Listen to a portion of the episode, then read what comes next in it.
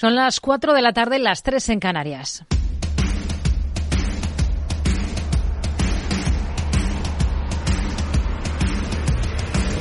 No decida lo que hará el mercado. No se salte las normas de su operativa. No se deje dominar por sus emociones. Mercado Abierto con Rocío Arbiza. Muy buenas tardes. Alzas generalizadas en las bolsas. La española enfoca de nuevo los 10.000 puntos, los tiene a tiro en vísperas de esa reunión de tipos de mañana del Banco Central Europeo. Una cita de la que el mercado espera que se enfríen expectativas de rebajas de tipos pese a esa referencia temporal en el verano para ver los primeros movimientos. A la espera de ver el tono y la insistencia de Lagarde, hoy la macro nos deja una idea de una economía de la eurozona que sigue por debajo de la zona que separa el crecimiento de la el PMI compuesto está algo por encima del dato del último mes, pero por debajo de los 48 puntos que esperaba el consenso del mercado. Dentro de la bolsa española, donde el IBEX suma en concreto algo más de un 1% ahora y está en 9.966 puntos, lo raro es encontrar valores en negativo este miércoles en el que de nuevo rebota Grifols y en el que la banca acapara miradas. Mañana Bankinter abre la temporada de presentación de cuentas y hoy desde SIP Global Rating apuntan a que el sector batirá de nuevo récords en sus números este ejercicio, lo que hará que aumente la recaudación por el impuesto extraordinario a la banca en nuestro país.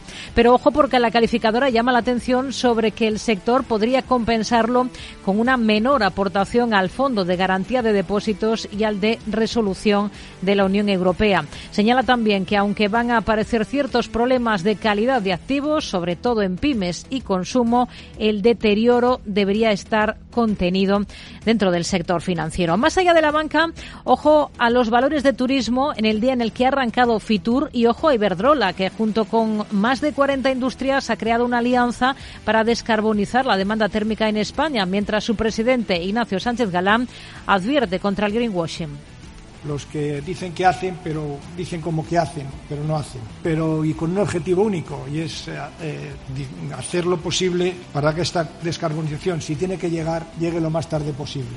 Ojo también en el continuo a Plus, que sube más de un 5% en bolsa, mientras el fondo Apolo acelera en la guerra por hacerse con la compañía. Casi remata la operación porque ha firmado contratos de compra-venta con titulares de acciones de la empresa por casi el 22% del capital a 10,65 euros por título. Ha subido su oferta a este precio, lo que deja muy atrás la propuesta de 9,75 euros planteados por el consorcio competidor. Es un día de resultados clave en Europa. Los más llamativos, a juzgar por la reacción en bolsa, son los de la alemana SAP y los de la holandesa de semiconductores ASML Holding. Las dos suben más de un 6% en el mercado en un día con otra avalancha de cifras en Estados Unidos. Tenemos a Netflix en el foco, logra cifras de suscriptores por encima del consenso. Tenemos cuentas de la Teleco AT&T con perspectivas decepcionantes y tenemos también decepción en el caso de las previsiones de Dupont. Enseguida abordamos todos estos protagonistas al otro lado del Atlántico donde los índices se mueven con tono positivo, con avances moderados. El mejor es el Nasdaq un 0,60% arriba. Mientras, en China tenemos medidas para apuntalar la economía. Ha anunciado una rebaja, una rebaja de 50 puntos básicos a los requisitos de coeficiente de caja de la banca. Esto es el porcentaje de fondos que un banco no puede prestar en un intento por mejorar la liquidez en el mercado. En la práctica, esto implica una inyección de un billón de yuanes en el mercado a largo plazo. Decisiones que tienen que ver con el momento complicado que vive la economía del gigante asiático por razones como que comenta el economista jefe de Anbank, Alex Fuste. Salida del capital, tanto extranjero como de ahorradores chinos, que estarían dando la espalda a la economía eh, interna, que va perdiendo impulso. Otra explicación tiene que ver con cambios cruciales en el valor temporal del dinero en Estados Unidos. Por primera vez, desde que China empezó a abrir su mercado, por primera vez, los bonos americanos pagan más que los bonos chinos. Hablaremos, por cierto, con Alex Fuste en el programa a las 5 de la tarde para que nos dé más claves de cómo afrontan desde Anbank esta primera parte del ejercicio. Antes nos acercaremos a una compañía que tiene en mente salir a cotizar en el Nasdaq en este primer semestre. Se trata de la española de autoconsumo energético más PIB. Conoceremos esos planes de la mano de uno de los responsables de la compañía, muy presente en China, por cierto. A las cinco y media de la tarde hablaremos en nuestro espacio de educación financiera de qué es y qué indica el índice Big Mac y abordaremos con el economista de la Complutense, Ignacio Conde Ruiz, subdirector de FEDEA, cómo andamos en España en cuestión de emancipación de los jóvenes. En la última parte del programa, a partir de las seis, ya saben que tendremos nuestro habitual consultorio de bolsa en dos partes, una con Gerardo Ortega, responsable de gerardoortega.es y colaborador de CMC Márquez, y una segunda con Víctor Galán de Planeta Bolsa. Esto es Mercado Abierto en Capital Radio. Comenzamos. Mercado Abierto, Capital Radio.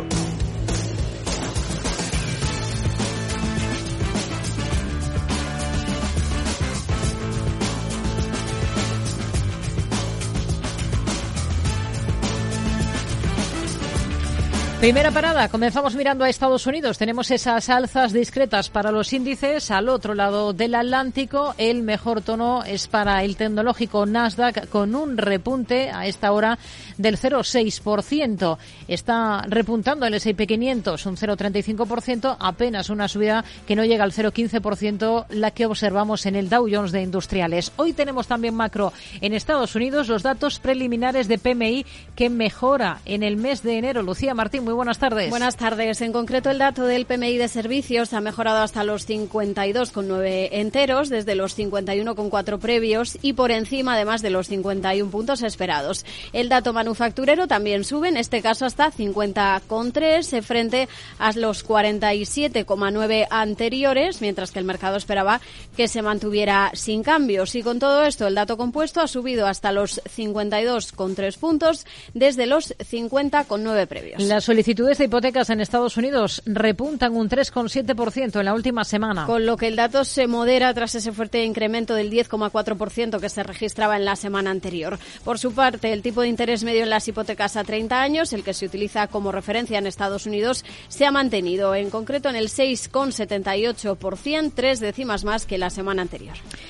Resultados empresariales. La Teleco AT&T vuelve a beneficios en el último año, pero decepciona con sus previsiones. Beneficios que contrastan con las pérdidas de más de 8.700 millones de un año antes. En cuanto a la facturación, ha crecido un 1,4%. En el lado positivo, las ventas de servicios que mejoran un 1,9%, mientras que las de dispositivos se han reducido en un 0,6%. Sin embargo, las expectativas de ganancias ajustadas de la compañía para este año han decepcionado, ya que espera un BPA de 2,15 a 2,25 dólares. AT&T ha señalado que su reciente acuerdo de 14.000 millones con Ericsson va a acelerar la depreciación de equipos Nokia de AT&T, lo que va a afectar también a sus ganancias. Tenemos cifras de DuPont, presenta cuentas preliminares, previsiones para el primer trimestre que también decepcionan al mercado. Así es. Eh, por un lado, cifras preliminares del cuarto trimestre de 2023. DuPont prevé un BPA de 85 a 87 centavos en línea con el consenso. Las ventas netas de la compañía prevé que se sitúen en 2.900 millones, en este caso por debajo de los 3.000 que espera el consenso. Para este primer trimestre prevé Dupont unas ventas netas de 2.800 millones. Esto ha quedado por debajo de los más de 3.000 millones eh, que esperan los analistas. Y en cuanto al beneficio por acción, la compañía lo sitúa entre 63 a 65 centavos, muy por debajo de los 88 que espera el consenso. Estas perspectivas de la firma más reducidas se debe a la caída en los niveles de inventario en los sectores industriales de la empresa y también la baja demanda de productos en el mercado chino. Hoy está recortando Dupont más de un 13% a esta hora de la tarde. Freeport McMoran supera las estimaciones de beneficios del cuarto trimestre. En este caso, ayudada por una fuerte producción de cobre y los volúmenes de ventas junto con mayores precios para las materias primas. Sobre una base ajustada, la compañía ha ganado 27 centavos por acción durante los últimos tres meses hasta el 31 de diciembre, por encima de los 22 que esperaba el promedio de analistas. La firma de laboratorios beneficios, Abbott cumple las previsiones de beneficio por acción en el cuarto trimestre del 23. Un BPA que ha quedado en 1,19 dólares en línea con lo esperado, mientras que los ingresos han superado expectativas en los 10.240 millones. Para todo 2024, Abbott prevé que el aumento en las ventas orgánicas, sin incluir las ventas derivadas de las pruebas de COVID, va a oscilar entre el 8 y el 10% de crecimiento. En cuanto a la previsión de beneficio por acción, es de 4,50 a 4,70 dólares, algo por debajo de los 4,73 que espera el consenso. Caen los ingresos de Texas Instruments y no alcanzan las expectativas en el cuarto trimestre. En este caso, los ingresos de la compañía han caído un 12,7% hasta los 4.080 millones, por debajo de los 4.130 que se esperaban. En el cuarto trimestre, el beneficio por acción ha sido de 1,49 dólares, en este caso eh, por encima de los 1,47 previstos. Walgreens estudia vender Seals Health Solutions por más de 4.000 millones de dólares. Así es, el gigante sanitario que adquiría Shields hace tres años pretende ahora racionalizar sus operaciones y concentrarse en sus principales segmentos de farmacia y atención sanitaria. El consejero delegado de Walgreens ha destacado los buenos resultados de Shields y ha señalado un aumento en el 27% de las ventas que se ha visto reforzado por la ampliación de relaciones y nuevos contratos. Y tenemos en el punto de mira a eBay que recortará mil puestos de trabajo, el 9% de su plantilla. Lo ha confirmado hoy la multinacional del comercio electrónico, en total mil empleados. Además, la empresa planea reducir la cantidad de contratos en la fuerza laboral alternativa en los próximos meses y el ajuste de hoy llega casi un año después de que en febrero de 2023 comunicase el recorte de 500 empleos. Son algunos de los movimientos más destacados de los que tenemos a esta hora de la tarde en Estados Unidos. Hoy en el lado positivo, Netflix reaccionando a esas cifras que presentaba al cierre de la última sesión, casi un 13% de repunte para la compañía. Buen tono en otras que han presentado en las últimas horas como General Dynamics, que está subiendo más de un 4%, lo mismo que Freeport McMoran. Y en el lado de las caídas, en el lado de los retrocesos, además de Dupont, tenemos a títulos como los de Baker Hughes, que están recortando por encima del 5%. Vamos a mirar a Estados Unidos con Juan José del Valle, analista de Activo Trade. ¿Qué tal, Juan José? Muy buenas tardes. Hola, ¿qué tal? Buenas tardes a todos. Bueno, tenemos tono positivo en los índices estadounidenses en estos primeros movimientos de la sesión. Apenas llevamos pues unos 40 minutos de negocio en Estados Unidos y tenemos algunos datos macro interesantes sobre la mesa, como esos datos de PMI, compuesto manufacturero y de servicio, referencias que también hemos conocido hoy aquí en la zona euro. Visión de cómo están las cosas ahora mismo en el mercado americano. Pues efectivamente veíamos cómo se publicaban, se publicaban los datos eh, macro de los eh, PMI. Eh, por cierto, bastante llamativo porque se han publicado, bueno, en líneas generales bastante flojos, negativos en la zona euro, muy positivos, bastante positivos en Reino Unido y en Estados Unidos, y tenemos una cotización del dólar a la baja, ¿no? Durante el día, de hecho, vemos al euro dólar recuperando temporalmente hasta las horas de la tarde de nuevo el nivel de los 1,09. Por lo tanto, seguimos pronosticando una tendencia posiblemente, posiblemente a, la, a, la, baja del dólar durante las próximas eh, semanas. Eh, sobre todo en relación, vemos eh, fuertes caídas del dólar en relación al yen japonés, que está siendo la divisa más fuerte durante los últimos días. recordemos que los traders están especulando muy fuerte sobre posibles subidas de tipos en Japón, posiblemente en abril. Entonces, posiblemente veamos ahí en el corto plazo una fortaleza bastante en la divisa japonesa. Pero bueno, con sus más, con sus menos, desde luego, el impacto los eh, mercados de renta variable, independientemente del movimiento de las divisas, los tenemos literalmente rocío máximos históricos. Nada que decir, nada que comentar. SP500, Nasdaq 100 en máximos históricos de nuevo en la apertura de hoy, rozando el SP la zona de los 4.900, con esos resultados, como comentábamos, de Netflix, que hoy está siendo el rey de la pista, eh, subiendo más de un 10, 13%, por lo tanto la tecnología hmm. que sin ningún tipo de duda sigue, sigue mandando. Y es que las cuentas que presentaba anoche en la compañía de streaming pues suponen una mejora del 20,3%, eh, un anticipo de crecimiento de más del 10% de los ingresos para este ejercicio 2024. No sé si le ha sorprendido. ¿Con qué ojos mira a este valor a Netflix? Eh, pues, pues sí, desde luego los, en cuanto a los resultados, poco que comentar, eh, balance muy positivo, resultados muy positivos. A mí lo que me, lo que más nos gusta desde Activo Trade en el corto plazo para Netflix es un poco la estrategia que ha llevado durante el último año en relación a intentar conseguir más suscriptores de cara al futuro, eh, eliminando, recordemos en 2023 el tema de las contraseñas compartidas y en el corto plazo nos da un poco la sensación que quiere potenciar los ingresos provenientes del negocio de la publicidad. Ayer conocíamos cómo compraba los derechos para retransmitir en directo la lucha libre en los Estados Unidos. Independientemente de eso, vuelvo a repetir, resultados muy positivos, eh, disparándose esta tarde en Netflix. Eh, ayer cerraba en zonas de 490 dólares la acción y en la apertura de hoy la tenemos a la compañía superando incluso los 550 dólares. Está marcando nuevos máximos del año.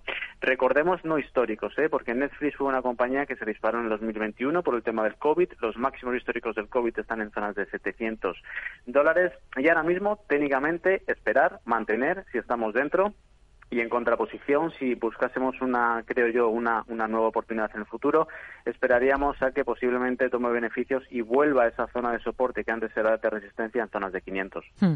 AT&T es otra de las protagonistas de la jornada por los resultados que ha presentado. ¿Cuál es la visión que tienen para este valor que ha presentado cuentas antes del inicio de la sesión?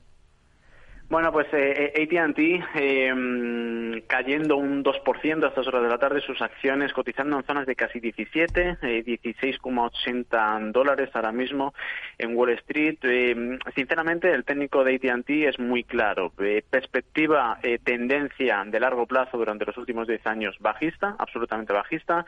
Compañía teleco de telefonía móvil en los Estados Unidos, similar a Verizon, entre otras. un sector teleco que ha ido a la baja durante los últimos años, también hemos visto aquí en Europa, ¿no? Independientemente de esa tendencia bajista de medio plazo, el corto plazo es un poco más positivo. Tenemos una tendencia alcista bastante clara en las acciones de AT&T, desde los mínimos que marcó la compañía el pasado mes de julio, en zonas de aproximadamente 14 dólares. Y más en el cortito plazo, pues tenemos un rango lateral bastante claro eh, que ha marcado la compañía durante los últimos dos meses. Soporte por la parte de abajo en zonas de casi 16 y resistencia por la parte de arriba que conforman los máximos, de hecho, de este año en zonas de 17 y medio. Por lo tanto, hmm. esos son por la parte de abajo y de arriba el, soporte y techo importante para la compañía en el corto plazo para tomar decisiones. Uno de los nombres propios también es el de Abbott, la firma de laboratorio, otra de las que ha presentado eh, cifras, resultados esta jornada antes del inicio de la sesión. ¿Le convence la compañía? Eh, Abbott es un, es, un clásico de Wall Street, es una, una de las compañías más grandes y, potentes de biotecnología en los Estados eh, Unidos. Eh, ha recogido un poco de manera fría los resultados, está cayendo cerca de un 2,5% a estas horas de la tarde, cotizando en zonas de 111 dólares por acción. Si bien es cierto, Abbott, si miramos tres meses para, para atrás, por comentar un espacio temporal, ha sido una compañía que ha crecido mucho. Las acciones de Abbott crecieron durante el último trimestre un 17-18%. Eh, desde el punto de vista técnico sí que es cierto que tiene un techo muy importante en el cortísimo plazo. Las zonas de los 115, eh, 116 eh, dólares por acción son los máximos de la compañía de los últimos dos años. Un techo que no consiguió superar en varias ocasiones durante todo el 2023 y un techo, el máximo precisamente que ha tocado durante este mes de enero para este año 2024. Por lo tanto, buena compañía, buenos fundamentales, eh, buen desempeño posiblemente en largo plazo, pero en el corto plazo tenemos ese techo muy importante de la misma que ha conformado durante los últimos dos años. Hmm. Tenemos cuenta sobre la mesa de Freeport McMoran. ¿Cómo está el valor ahora mismo? Freeport, eh, compañía eh, conocida por su alta dependencia de los precios del cobre, rebota fuerte tras presentar resultados eh, cerca de un 5% a estas horas de la tarde, cotizando cerquita de los 40 dólares por acción. animo a los oyentes que de manera clara eh, visualicen, por ejemplo, el gráfico del precio del cobre y el gráfico eh, del precio de Freeport McMoran. Es exactamente calcado. Independientemente de esos buenos resultados que ha publicado en el día de hoy, tenemos hoy un cobre que viene subiendo cerca de un 2-3% por las buenas expectativas en el cortito plazo que hemos visto durante los últimos dos días en relación a China. Por lo tanto, resumo, si a China le va bien, al cobre le irá bien y seguramente a esta compañía le irá bien. Técnicamente se encuentra lateralizada en un rango lateral entre 35 y 45 dólares durante todo el último año y, bueno, eh, sigámonos manejando en esos niveles y tengámonos en mente de cara a futuro para la compañía. Hmm. ¿Qué espera de los resultados de Tesla al cierre de esta sesión en Estados Unidos? Tesla, coches eh, eléctricos, pues desde luego eh, situación delicada. Dentro de las siete magníficas, eh, que todos hemos oído tanto sobre ellas durante el, último año, posiblemente es la que menos nos guste. Eh, serias dificultades para lo más, para, para la compañía en, el corto plazo. Parece que el negocio de los vehículos eléctricos no termina de cuajar se sigue aplicando una estrategia de eh, reducir precios en China, Estados Unidos, alrededor de todo el mundo para conseguir más volumen, pero parece que eso en el corto plazo no convence a los inversores.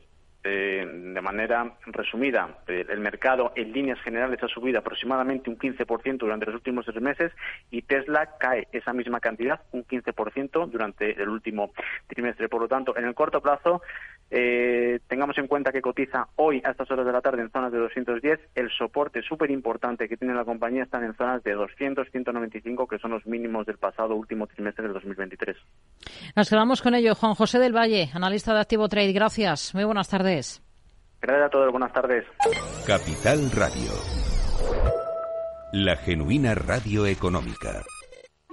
Fascinante, mágico, sorprendente, emocionante. ¿Te apetece descubrir Macao? Fusión de culturas, experiencias auténticas. Deporte, música, patrimonio y vida. Tradición y modernidad, gastronomía, noche y día. Ven y experimenta Macao. Veo, veo una cosita. ¿Qué cosita es? Empieza por la letrita L. Ya lo sé. Letras del Tesoro. Si mires donde mires, ves letras del tesoro, en Renta 4 Banco te facilitamos comprarlas de forma rápida y cómoda. Entra en r4.com y descubre todas las ventajas de comprar letras con un especialista en inversión. Renta 4 Banco. ¿Quieres más? Mercado Abierto. Capital Radio. El broker CMC Markets patrocina los valores y noticias protagonistas de la Bolsa Española.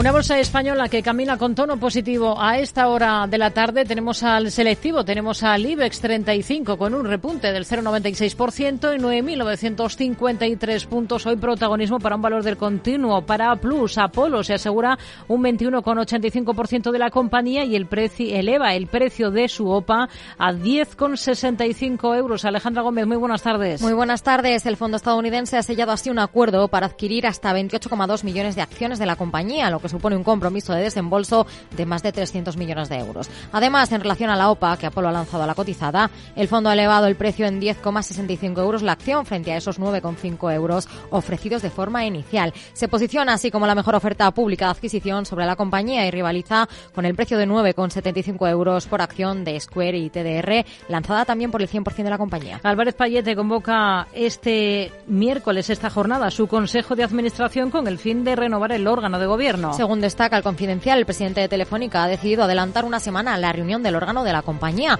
un movimiento que se produce en plena disputa accionarial por la llegada de Arabia Saudí de la SEPI a su capital. Se prevé en el encuentro que ambas partes soliciten tener presencia en el Consejo de Telefónica, en un momento en el que cuatro de sus miembros actuales cumplen con su mandato de cuatro años. Iberdrola critica el greenwashing desde la compañía. Su presidente ha hablado de la creación de una alianza en materia de descarbonización. Laura Blanco, muy buenas tardes. Bueno, parece que no tenemos esa información a esta hora. Enseguida lo recuperamos. Tenemos en el punto de mira Bankinter Citadel supera el 1% en la entidad un día antes de la presentación de resultados. La financiera estadounidense vuelve así a superar ese umbral del 1% a través de instrumentos financieros hasta el 1,003% que presentan 9 millones de acciones y lo hace desde ese 0,996% que mantenía desde el pasado 20 de noviembre. La Audiencia Nacional confirma la sanción de 6 millones de euros al BBVA en una multa que le imponía a la entidad la Subsecretaría de Asuntos Económicos y Transformación Digital en 2021, y BBVA habría recurrido. El organismo ejecutaba así la acusación de vulneración del Código de Buenas Prácticas de Deudores Hipotecarios Vulnerables. En la sentencia, la Audiencia Nacional confirma todos los puntos de la sanción de la Subsecretaría y rechaza que la entidad haya sufrido indefensión. OHLA se adjudica un nuevo proyecto en Chile por más de 20 millones de euros. Se trata de la mejora de la Jefatura Nacional de la Inteligencia Policial para la Policía de Investigaciones del país, un contrato para el Ministerio de Obras Públicas en Chile En el que se edificará un nuevo volumen de 9.200 metros cuadrados de superficie, construida sobre una parcela de 8.100 metros y que contará con dos niveles subterráneos. Tenemos en el punto de mira Green Energy porque suma un nuevo contrato de venta a largo plazo para suministrar energía verde durante 15 años y también a EIDF que nombra como consejero delegado a Joan Geloc. Así lo ha acordado el Consejo de Administración de la compañía y es que Geloc ha sido hasta ahora consejero independiente del grupo desde septiembre del 2022. Además, ha nombrado como vicepresidente del órgano a Jordi Bernichuñe, actual presidente ejecutivo del Auron Group, que a su vez es el segundo máximo accionista de IDF. Retomamos sobre Iberdrola con esa crítica al greenwashing y a esa creación de una alianza que ha puesto en marcha la compañía en materia de descarbonización. Laura Blanco, buenas tardes. Buenas tardes. Crítica de Ignacio Sánchez Galán a quienes han sido negacionistas o retardistas con el cambio climático y a los que ahora hacen greenwashing. Según el presidente de Iberdrola, solo quieren retrasar la descarbonización, aunque sea en clamor social. Sus declaraciones llegan una semana después de que Teresa Rivera, la ministra, acusara de negacionista a Josu Animaz, CEO de Repsol, quien dijo en Davos que era un error hacer aproximaciones ideológicas a la descarbonización. Escuchamos a Ignacio Sánchez Galán. Primero, los negacionistas del cambio climático, los que decían que no era real, que esto era una entelequia. Después, eh, lo que yo llamo los retardistas, los que sí, pero más adelante, y ahora lo que yo llamo los eh, greenwashing, los que dicen que hacen, pero dicen como que hacen, pero no hacen, pero y con un objetivo único, y es eh, eh, hacer lo posible para que esta descarbonización, si tiene que llegar, llegue lo más tarde posible. Advierte además Galán que el uso de energías fósiles tiene elevados costes para España, para la economía de nuestro país, y pone como ejemplo que nuestra factura de carbón, gas y petróleo es similar en cuantía a todo lo que ingresamos, a lo que ingresa España por turistas extranjeros. Nuestra factura de fósiles todos los años es similar, digo similar en términos equivalentes, a los ingresos que tenemos del turismo extranjero en España. Somos uno de los países que batimos récord de turistas, pues el dinero que nos dejan los turistas extranjeros lo utilizamos para comprar productos de energías fósiles, carbón, gas y petróleo. Asegura Sánchez Galán que el mayor uso de energías renovables va a permitir precios más predecibles. Lo ha dicho, por cierto, la presentación de la Alianza Q0 para descarbonizar la industria intensiva. El broker CMC Markets ha patrocinado los valores y noticias protagonistas de la Bolsa Española. Una bolsa española a la que nos acercamos con Antonio Castelo, analista de broker. Antonio, ¿qué tal? Buenas tardes. Hola, buenas tardes, Rocío. ¿qué tal? Bueno, una sesión en positivo para las bolsas, no solo para la española, también vemos avances generalizados en el resto de Europa y en Estados Unidos en vísperas de esa cita de mañana que tenemos con el Banco Central Europeo y con esos datos de PMI de la eurozona como lo más destacado por el lado macro, ¿no? Sí, efectivamente. Bueno, en cuanto a la renta variable, pues eh, SP y Nasdaq se mantienen en zona de máximos históricos gracias al optimismo eh, del sector tecnológico con la inteligencia artificial y, todo su entorno eh, como grandes catalizadores, ¿no? Yo creo que vamos a tener que acostumbrar a que más allá de las siete grandes vamos a encontrar cada vez más empresas con mayor incidencia de la inteligencia artificial en su actividad y en sus resultados, tal como hemos visto ayer en los resultados de Netflix o esta mañana con los de ASML y, y SAP. ¿no? Decir también que después de un final de año complicado y un comienzo, un comienzo de año que no ha sido mucho mejor, por fin parece que los índices chinos vuelven a, repuntar y bueno, pues las bolsas europeas eh, no les ha quedado más remedio que apuntarse al carro de las subidas y también eh, al IBEX. A ver, me decía, reunión de mañana del Banco Central Europeo, no se espera nada especial, eh, probablemente una retórica continuista reafirmando que el proceso de ajuste no va a ser tan rápido como anticipaba el mercado y quizás lo más relevante sería que dieran alguna visibilidad eh, aportando algún dato respecto a, cuándo eh, pueden empezar a bajar eh, los tipos y la velocidad con la que lo harán. En cuanto a los PMIs, pues en Europa, salvo la sorpresa positiva del Reino Unido, los publicados en la eurozona, pues no se puede decir que hayan sido mínimamente optimistas, sino más bien lo contrario. Sí, muy buenos en Estados Unidos, mejores de lo esperado y por encima de, de 50, con lo que es evidente que se remarca la divergencia que hay entre Estados Unidos y su economía y las de China y Europa. Hmm. Este miércoles ha arrancado la Feria de Turismo Fitur. Entre los valores del sector que cotizan en España, tipo AENA, IAG, Meliá, eh, Amadeus, ¿con cuál es más positivo? ¿Cuál le convence más ahora? Eh, bueno, pues entendemos eh, que todas las empresas que has citado, la que cotiza con mayor descuento sobre su precio objetivo promedio y por tanto tiene mayor potencial es IAG, ¿no? Los demás valores citados, eh, pues bueno, cotizan más o menos en su precio objetivo, un poco, en algún caso, pues el caso quizás de, de Meliá, con algo más de, descuento, pero vamos, claramente sí IAG la que, la que lo hace con mayor descuento. A ver, respecto de IAG, entendemos que los precios de los vuelos en 2024 van a ser al menos similares a los de 2023. Eh, va a haber un cierto recorrido al alza de la ocupación y, bueno, por el momento eh, se sigue mostrando fortaleza en la demanda, ¿no? Además, IAG tiene un balance muy saneado, poca deuda y bastante caja, con lo cual, pues, esto viene muy bien, sobre todo en estos momentos. Y quizás la única duda que, que hay es que IAG eh, tiene varios frentes abiertos que son importantes para su futuro próximo. Quizás el más importante es, eh, bueno, pues ver ya si termina de una vez la adquisición del 80% eh, de Air Europa que todavía no, controla, que es una operación valorada en 500 millones de, euros, excluyendo deuda y que, bueno, pues que se estima que no va a quedar resuelta como muy pronto hasta después de, este próximo verano, ¿no? aquí el problema está en que la propuesta de IAG para hacerse con el control de Europa pues supone una cesión considerable de vuelos en rutas que se consideran estratégicas y esto no le termina de gustar eh, mucho eh, al mercado. ¿no? Entonces, aunque muchas eh, casas de análisis, varias casas de análisis, han bajado su precio objetivo a niveles de 2 euros, 2,2 euros por acción, el promedio del consensus fija un año un precio objetivo de 2,4 euros por acción, por lo que antes te decía al principio que todavía tiene un margen de subida hmm. en torno al 38%, ¿no? lo cual, pues bueno, para inversores menos conservadores puede ser una buena oportunidad. Hoy rebota Grifols, tenemos buen tono también en Colonial, en la compañía del sector inmobiliario sube más de un 3%. ¿Qué le convence y qué no del valor ahora? Bueno, vamos a ver, eh, sabemos que las OCIMIS tienen una gran dependencia de los tipos de interés y, su evolución, ¿no? Entonces, eh, si los tipos de interés se mantienen elevados, eh, pues esto afecta negativamente a la valoración de, sus activos. Es lo que habíamos visto a lo largo de todo el año pasado, cuando en noviembre del año pasado se instaló la idea en el mercado que los tipos de interés de referencia bajarían pronto y rápido, su cotización recuperó buena parte de lo que había perdido en, el año. ¿no?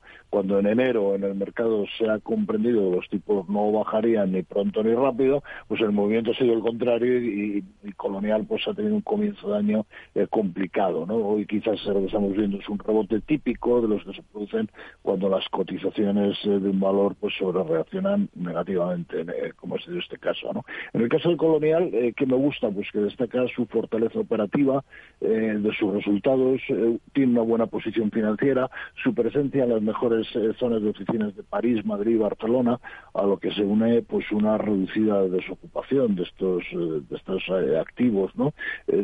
buen avance en su cartera de proyectos y, una menor deuda hmm. por venta de, activos. ¿no? Cotiza con un descuento del 14% respecto a su precio objetivo.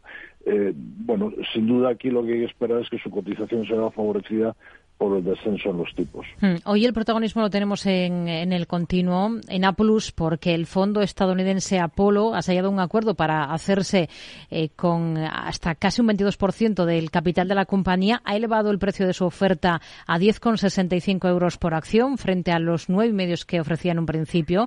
Es un importante avance frente a la oferta competidora, ¿no? que es a 9,75. Casi remata la operación. Eh, pues sí, efectivamente. Eh, bueno, ya dijimos hacía, hace meses cuando se empezaron a plantear esta guerra de OPAS, ¿no? que era muy posible que pudiéramos asistir eh, a nuevas ofertas y, así ha sido, ¿no? Eh, la cotización de A Plus lo ha reflejado y, bueno, ya está cotizando de nuevo eh, ligeramente por encima del precio de, la OPA, ¿no? Está ahora mismo a niveles de 10, de 86 me parece, un poquito por encima del precio de esta última OPA, ¿no? Aquí qué decir, pues bueno, que si alguien está dentro del valor, pues podría ser una alternativa vender una parte de la posición, por ejemplo la mitad y esperar a que se lleve eh, a cabo la OPA para liquidar eh, el resto. O sea, recogeríamos ya una, una plusvalía y, bueno, pues prácticamente el precio actual la, última OPA estarían a nivel, con lo cual, pues bueno, estaría bien, ¿no? Eh, si por contra eh, no se está dentro de la compañía, yo creo que ya va a ser difícil que veamos eh, otras ofertas mucho mucho mejores, ¿no? Es un poco como veo la situación ahí. Antonio Castelo, gracias. Muy buenas tardes. Gracias a vosotros, Rocío. Buenas tardes.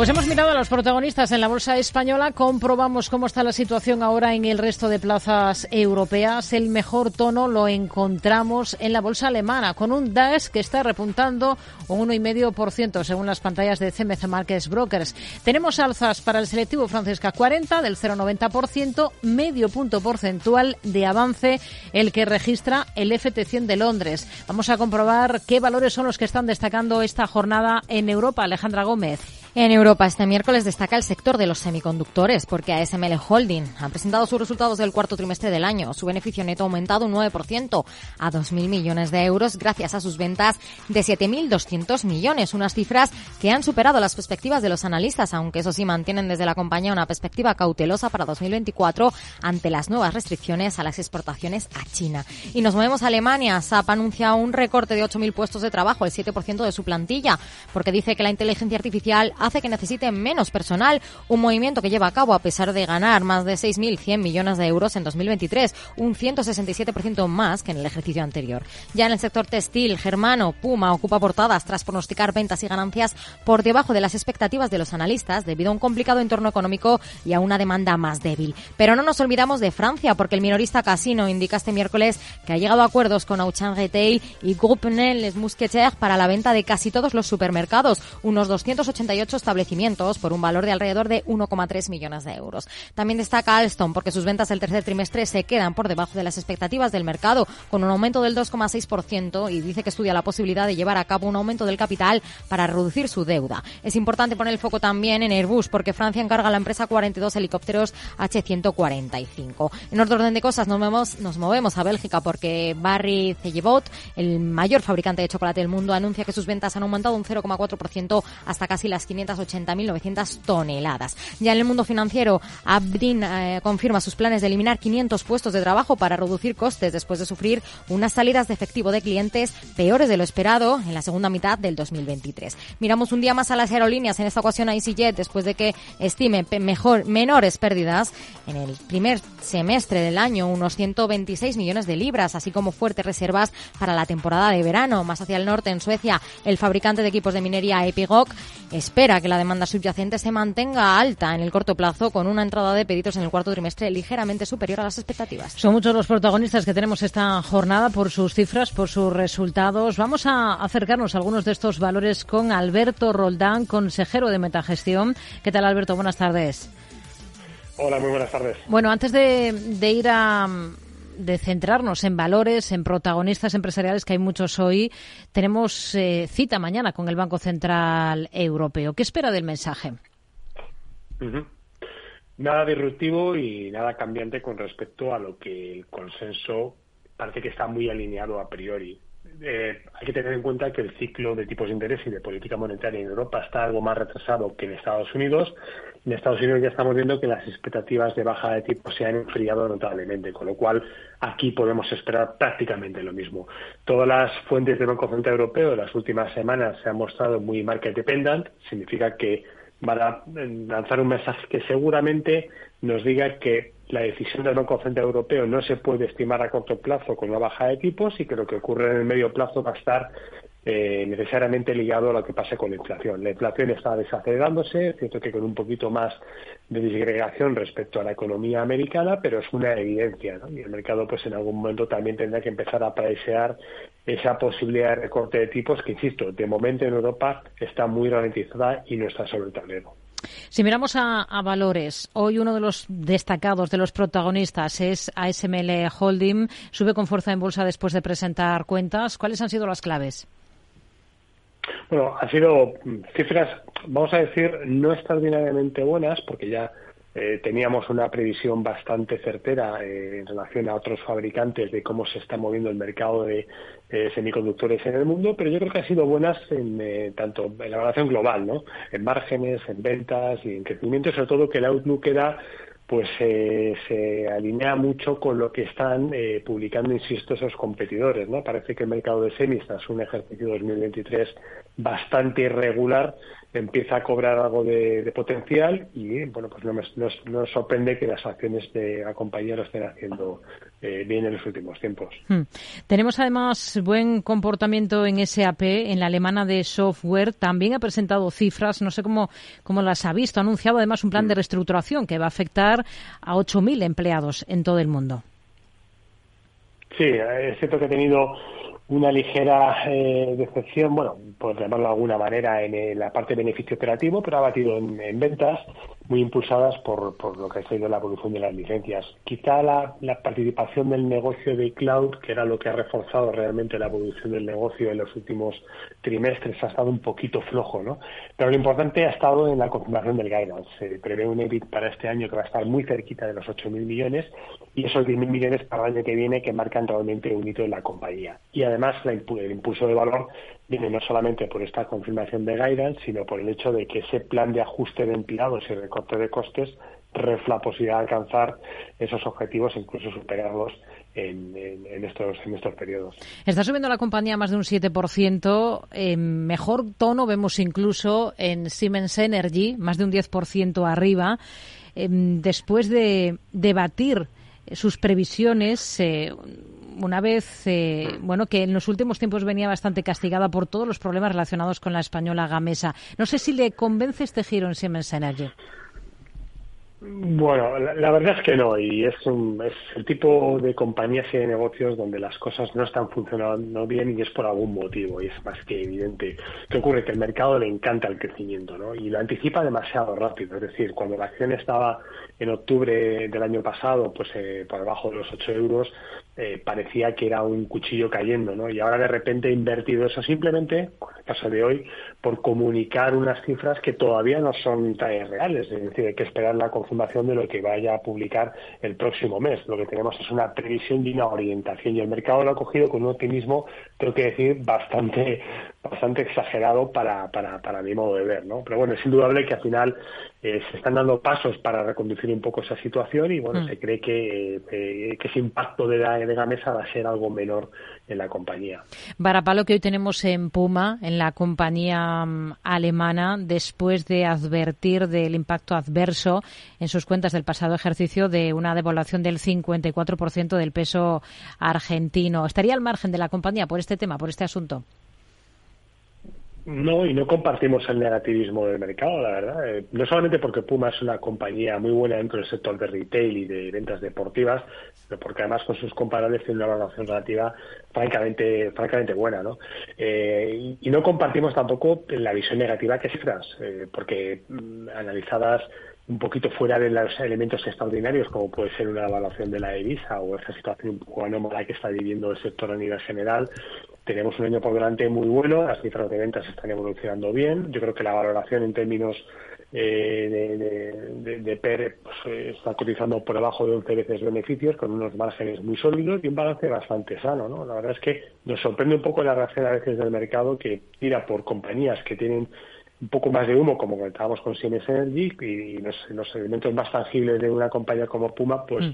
Los pasan por alto con esta penalización que, insistimos, no la compartimos. Repunta EasyJet, eh, la, la aerolínea, después de presentar cifras, reducir pérdidas entre los meses de octubre y diciembre pasados. Habla además la compañía de una perspectiva positiva para lo que le resta de su ejercicio fiscal, que es diferente.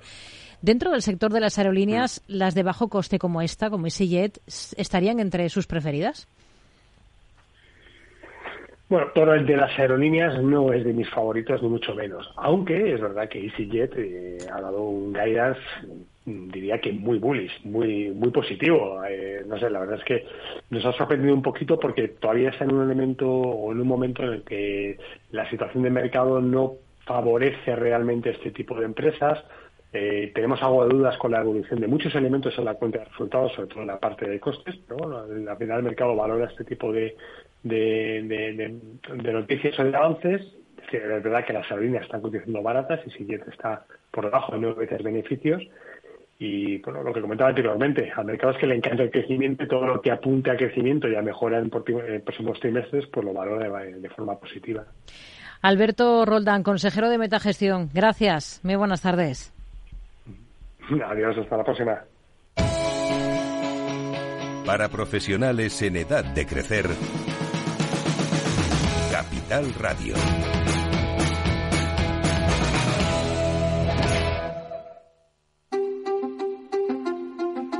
Hay infinitos motivos para venir a Andalucía.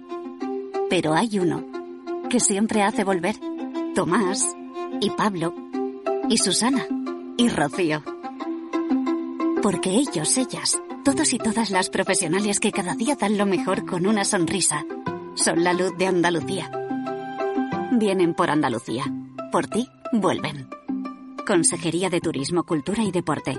Junta de Andalucía. Mercado Abierto con Rocío Arbiza.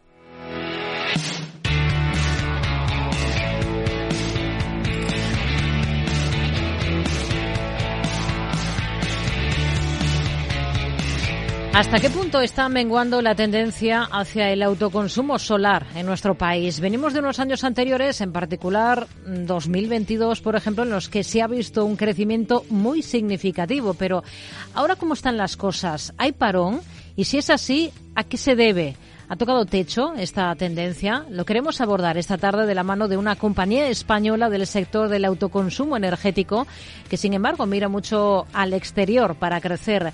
Hablamos de Más PV Energy con Ángel Serrano, que es un máximo ejecutivo para los negocios de Asia. ¿Qué tal, Ángel? Muy buenas tardes.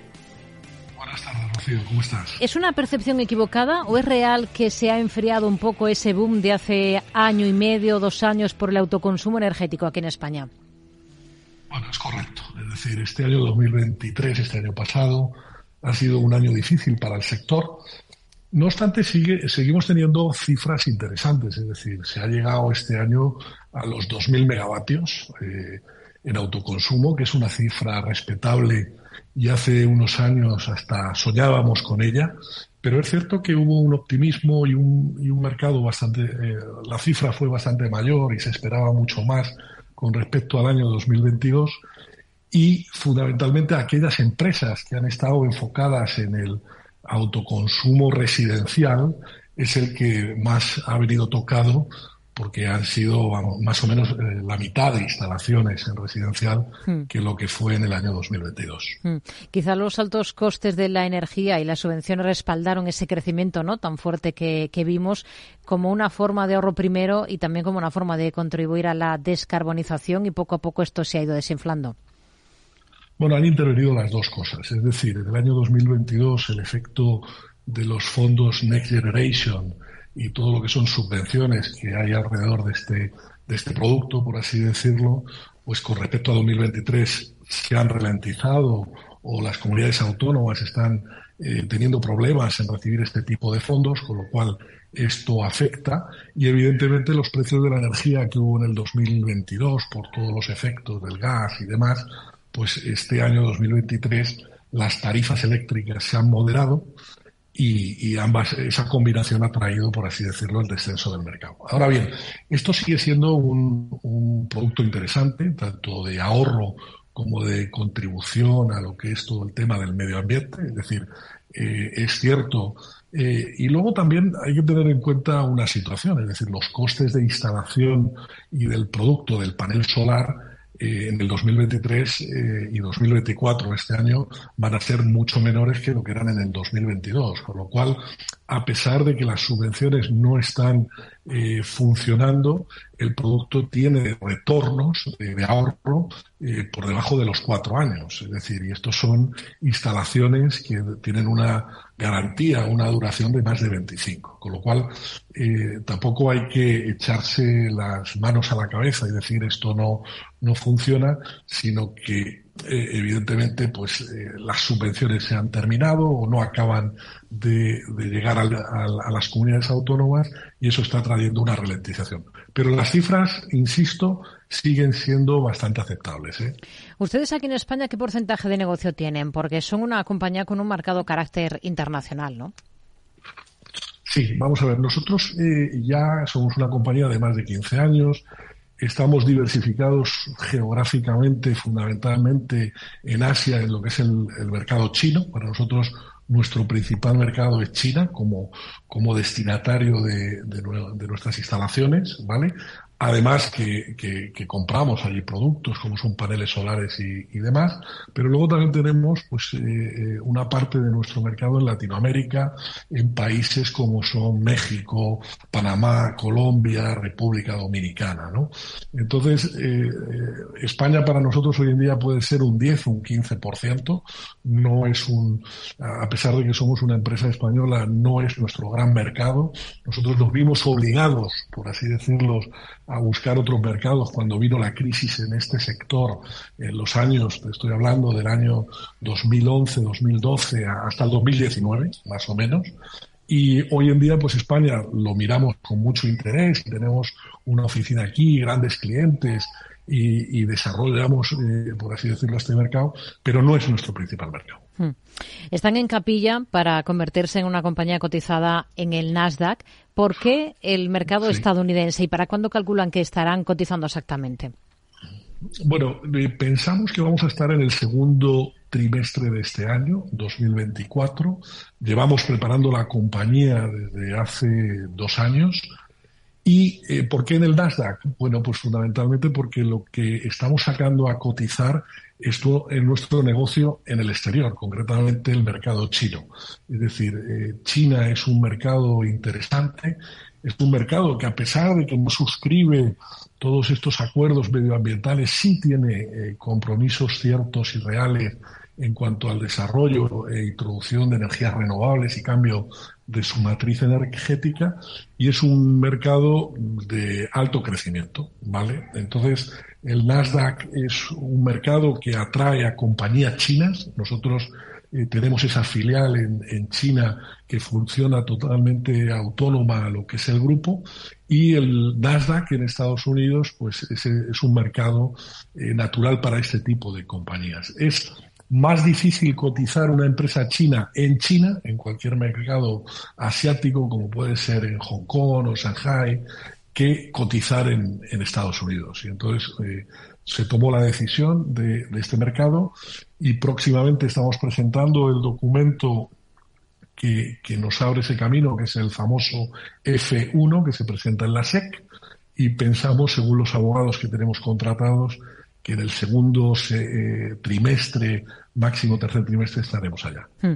Han llegado a un acuerdo con un banco de inversión americano, Univest, para invertir en el mercado estadounidense. Esto por un lado y por otro están haciendo eh, lo contrario con otros activos, ¿no? Lo digo por ese paquete de mm, activos fotovoltaicos que han vendido a Intermoney.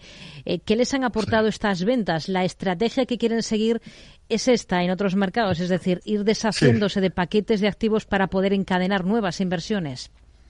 Bueno, es que estos activos que se han vendido eran lo que se llamaban activos regulados en España, es decir, activos que tenían una prima fija, que esos activos pues cada vez le quedan menos años, porque el gobierno en su día dio una, una, tarifa, una las famosas primas por un tiempo determinado. Hemos visto una buena oferta con este fondo y hemos eh, eh, desinvertido en esos activos regulados por invertir en activos que ya están sujetos lo que es a mercado, a, tarifas de mercado y demás, y, en, y fundamentalmente no solamente en España, hay una parte de esa inversión que se ha quedado aquí en España, pero también ha entrado en, en, China y concretamente en México.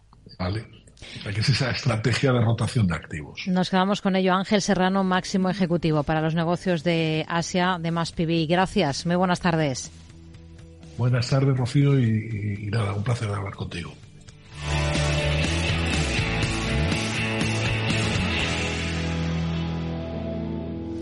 Seguimos. El primer mes del ejercicio está acumulando récords en el lado de la oferta y la demanda de bonos. Enero se corona como uno de los mejores meses para la venta de bonos europeos tras superar los 293.000 millones entre la Unión Europea y el Reino Unido, según Bloomberg. No obstante, los expertos piden la misma cautela ante el ruido de mercado que en la renta variable. Selena Niezbala.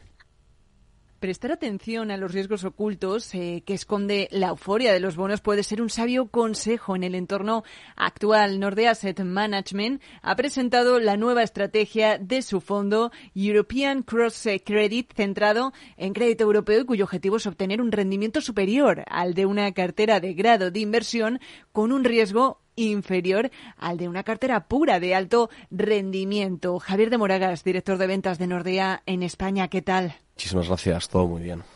Un placer tenerte hoy con nosotros en Capital Radio. Ustedes desde Nordea siguen apostando por el crédito para este año, para 2024. En concreto, hemos visto bastante una estrategia enfocada en el crédito europeo. ¿Dónde podemos encontrar rentabilidades reales en este escenario? Sí, la realidad, Selena, efectivamente es que estamos apostando por el crédito y hemos decidido ir un paso más allá donde, eh, bueno, estamos en una estrategia en la que asumimos cierto riesgo de crédito con una duración relativamente controlada y equilibrada. ¿De qué se compone en estos momentos su cartera de renta fija? Porque vemos bastante investment grade, pero también high yield en menor medida. Este fondo en concreto, que se llama European Cross Credit, se centra en encontrar, bueno, la realidad es que es una estrategia de mejores ideas que buscan el segmento del crédito europeo B, es decir, en triple B, W y B.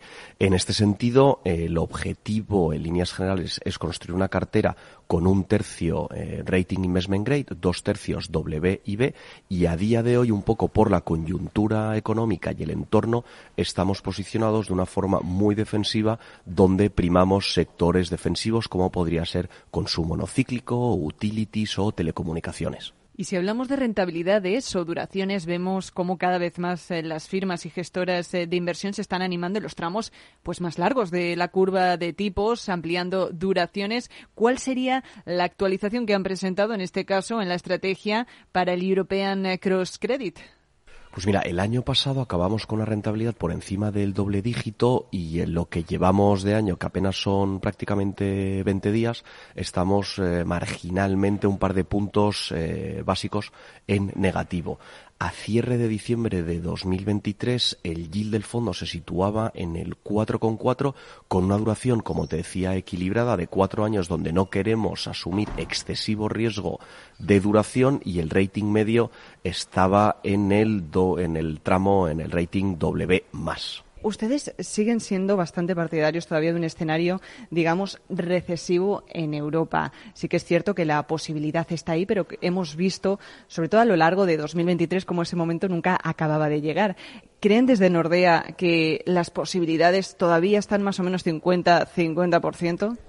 Bueno, en, en, ese caso es una pregunta, la realidad que mm, complicada de responder, pero eh, en este sentido, eh, como te avanzaba, el fondo está posicionado de una forma defensiva precisamente, oye, pues por si se produce este escenario de recesión, este escenario recesivo, eh, tener pues una cartera resiliente y que no se vea afectado o tan afectado por esta situación. En este sentido, por ponerte unos ejemplos y nombres en concreto, tenemos emisiones de compañías como podría ser Avertis, como podría ser Eutelsat, como podría ser Carrefour, etcétera. Este tipo de compañías que, como te avanzaba ante un entorno recesivo, deberían hacerlo mejor que otro tipo de compañías, pues con un componente mucho más cíclico y expuesto a eh, la evolución económica. ¿Tiene alguna preferencia por geografías este fondo? En este sentido vamos a estar invertidos en Europa. Lo que sí que podemos hacer es comprar emisiones de compañías norteamericanas emitidas en euros y con negocio en la región europea. Hemos hablado de las eh, posiciones en las que se ha centrado bastante el fondo, donde tiene el foco, pero en el lado contrario, ¿hay algún sector o algún tipo de emisión de la que se mantendrían alejados? Pues es, es muy buena pregunta, Sena, porque todavía nos lo había comentado, pero sí, eh, hay dos sectores en concretos, que es el sector bancario y el sector asegurador europeo, donde no tenemos exposición ni vamos a tener exposición. Sencillamente, el gestor del fondo no busca oportunidades en estos dos sectores. Son dos sectores tremendamente complejos, muy regulados, donde preferimos, eh, en esta estrategia en concreto, no estar en ellos. Una posición que comentaba también, sobre todo muy ligada desde la última crisis financiera ¿no? que vivimos. Pues eh, Javier eh, de Moragas, director de ventas de Nordea en España, muchísimas gracias por habernos atendido hoy en Capital Radio. Muchísimas gracias, Elena. Que tengas muy buen día. Mercado Abierto con Rocío Arbiza. Todos los lunes a las 12, en directo en Capital Radio, la actualidad de personas y empresas en el Foro de los Recursos Humanos, primer espacio en la radio y en Internet dedicado a la gestión de personas y directivos en nuestro país. Voces acreditadas, profesionales del sector, empresas destacadas, empleados, líderes, todo sobre los recursos humanos. En la radio siempre en directo desde hace 18 años. Antena de Oro 2020. El Foro de los Recursos Humanos, los lunes a las 12, con Francisco García Cabello.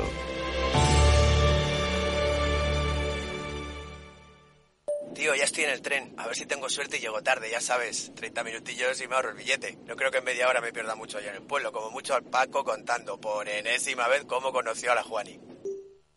Con el compromiso Renfe de puntualidad, si tu tren AVE se retrasa más de 15 minutos, te devolvemos el 50% y el 100% si se retrasa más de 30. Normal que alguno prefiera llegar tarde. Nadie te da más. No todos los trenes son como Renfe. Renfe, tu tren.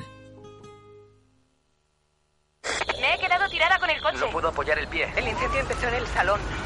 En estos momentos, ¿qué seguro elegirías? Elige Mafre, el mejor servicio 24/7 en acción, con más de 3.000 oficinas, 2.000 gestores telefónicos y 13.000 mediadores a tu disposición. Mafre, la aseguradora de más confianza en España. ¿Te interesa la bolsa? Invierte en acciones o fondos cotizados sin comisiones hasta 100.000 euros al mes con XTB. Vente al broker mejor valorado según Investment Trends y al mejor broker para operar según Rankia. Un broker, muchas posibilidades. XTB.com. A partir de 100.000 euros al mes, comisión del 0,2%, mínimo 10 euros. Invertir implica riesgos. Para profesionales en edad de crecer, Capital Radio.